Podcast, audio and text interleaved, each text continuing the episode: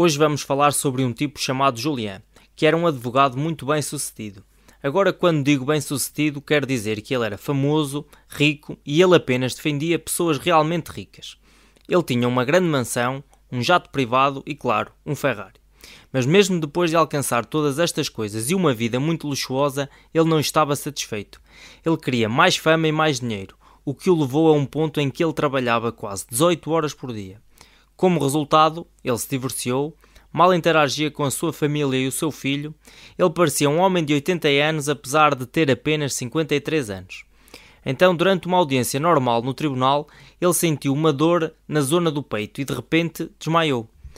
Ele foi levado para um hospital próximo onde os médicos disseram que ele tinha acabado de ter um ataque cardíaco.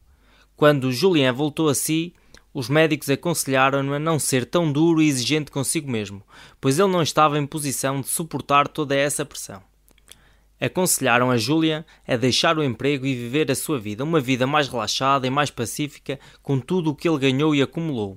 Isso foi um choque para ele, porque ele tinha ganho todos os processos ao longo da sua carreira, mas quando se trata do caso da sua própria vida, ele parecia ter falhado.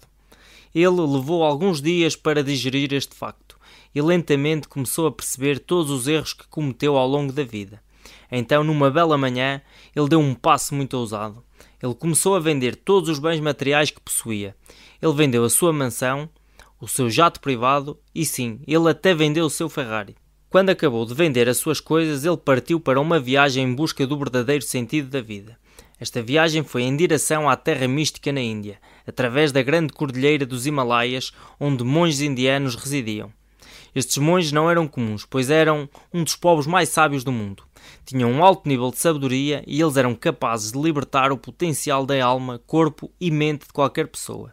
Julien soube através das suas fontes que estes monges vivem mais de 100 anos, felizes e também com a energia de um jovem. Ele levou dias para encontrar um desses monges que, ao ouvir a sua história, concordou em levá-lo para a sua aldeia secreta. Julien começou a viver no meio dos monges na aldeia. Ao ver a dedicação de Julian, o líder dos monges decidiu ensinar-lhe os seus princípios de vida, mas com uma condição. Julian não podia guardar esse conhecimento para si mesmo. Ao invés disso, ele devia espalhar esse conhecimento pelo mundo. Então os monges começaram a narrar uma história. Imagina que estás sentado num belo jardim, que está cheio de diferentes tipos de árvores, flores e podes ver muitos pássaros a chilrear por aí. As flores no jardim cheiram muito bem e tu estás a divertir-te lá. Reparaste que há um farol no meio do jardim e de repente a porta daquele farol a ranger abre-se e consegues ver um lutador de sumo a sair do farol. É muito estranho olhar para o lutador de sumo, pois ele só está a usar aquela minúscula roupa interior característica. Ele vagueia por aí e encontra um cronómetro dourado no jardim. Assim que ele tenta pegar-lhe, ele escorrega e cai no chão e fica inanimado. Ao fim de algum tempo, ele recupera os seus sentidos, provavelmente por causa da fragrância agradável das rosas do jardim, e ele olha para a sua esquerda. À sua esquerda estava um caminho pavimentado com pequenos diamantes que o levou a um lugar onde o lutador de sumo podia encontrar toda a sua felicidade. Ele começa a caminhar por esse caminho e logo desaparece no horizonte. Agora eu sei que vocês podem estar a sentir-se muito confusos. O Julian também, pois não entendia a história. Ele perguntou ao monge se isso era algum tipo de piada, já que esta história não fazia sentido nenhum. O monge então disse que esta não era uma história comum, uma vez que esta história tem sete grandes princípios de vida. Ele então começou a explicar a história desvendando o seu significado oculto. O primeiro princípio está relacionado com o jardim. O jardim na história simboliza o nosso cérebro. Se semeares boas sementes, acabarás por ter bons frutos nas árvores, boas plantas com belas flores e relva macia e agradável. Mas se você deitar lixo no jardim ou se simplesmente parar de regar as plantas, o lugar logo se transformará em uma lixeira. Da mesma forma, se inundar o seu cérebro com pensamentos positivos, como gentileza, amor, empatia, e continuar a motivar-se, o seu cérebro desenvolver-se-á como este belo jardim com bons pensamentos. Isto vai ajudá-lo a alcançar grandes coisas na vida como a paz interior, mas se você pensa negativo ou se não dá ao seu cérebro algum exercício regular, ele se transformará em um depósito de lixo que só pode produzir algo venenoso. Diz-se com razão que a mente vazia é a oficina do diabo. O segundo princípio está relacionado com o farol, que simboliza os seus objetivos na vida. Um farol mostra a direção certa aos navios que navegam no oceano. Da mesma forma, devemos escolher o caminho certo na nossa vida. Só se pode chegar a um destino de cada vez, por isso tem de saber qual é esse destino. Escolha a meta e trabalhe para alcançá-la. Você pode ter que enfrentar algumas dificuldades enquanto avança para o seu objetivo. Mas se você está consistentemente a mover-se na direção certa, mais cedo ou mais tarde vai chegar ao seu destino. O terceiro princípio está relacionado com o lutador de sumo, que simboliza o Kaizen. Kaizen é uma palavra japonesa que significa aprendizagem e melhoria contínua. Assim como o lutador de sumo tem que ser muito rigoroso e focado com a sua dieta e disciplina para alcançar o enorme físico, nós precisamos de continuar sempre a aprender e a sermos focados. O Mentor Books, por exemplo, sempre focou em como é importante criar e manter o hábito de ler livros, porque os livros são os melhores mentores. Além de aprendermos coisas com os livros, eles ajudam-nos a melhorar em pequenas coisas que fazemos na nossa vida. Além disso, os livros são a consolidação de tudo o que os autores aprenderam durante toda a sua vida. E você pode ter todo esse conhecimento em apenas algumas horas. Isso é incrível, não acha?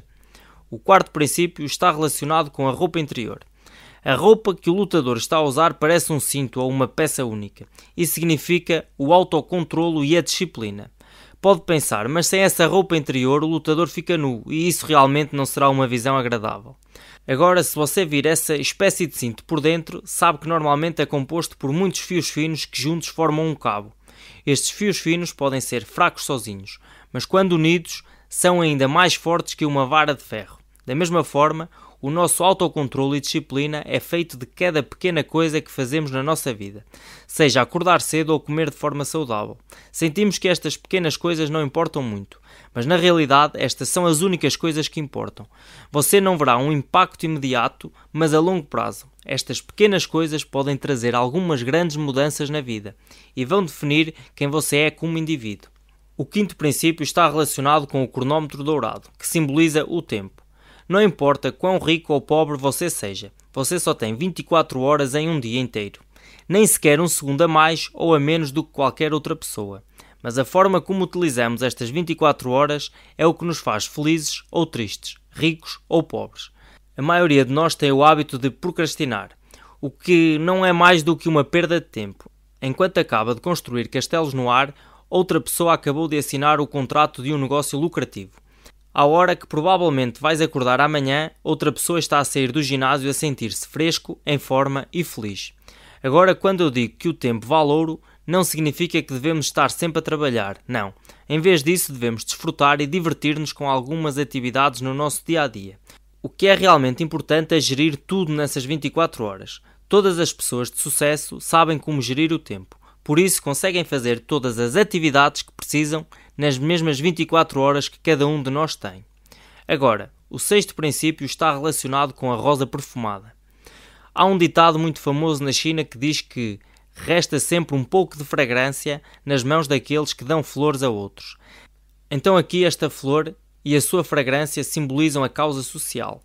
Não importa quanto você ganha, a satisfação de ajudar os outros não tem preço. Não admira que algumas pessoas muito ricas no mundo de hoje façam trabalho de caridade, investindo o seu dinheiro, ganho com esforço, no desenvolvimento de algumas causas sociais e muitas mais coisas.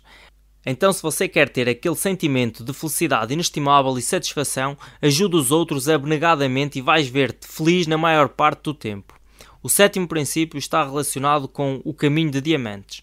Estes diamantes representam os pequenos momentos de felicidade ao longo do caminho da vida. Estes momentos estão sempre no tempo presente. Os nossos cérebros humanos são concebidos de tal forma que tendemos a ficar perturbados a pensar no nosso passado e inquietos a pensar no futuro. Isso faz com que nunca desfrutemos realmente dos pequenos momentos felizes que temos no presente. Pode ser literalmente qualquer coisa: brincar com os seus filhos em um parque, ou talvez gastar algum tempo de qualidade com o seu parceiro. Estes momentos devem ser vividos no presente, e estes são os verdadeiros diamantes da nossa vida. Se entender isso, com certeza vai ter melhores relacionamentos e vai ser uma pessoa mais feliz e alegre. Estas foram as sete lições que o monge ensinou a Julian e que mudaram completamente a sua vida. Como prometido, Julian espalhou este conhecimento pelo mundo. E é isso que todos nós devemos fazer para ajudar as pessoas de que gostamos a obter toda a felicidade da vida. Então compartilhe este vídeo com todas as pessoas com que se importa e subscreva este canal para mais vídeos. Um abraço e até para a semana.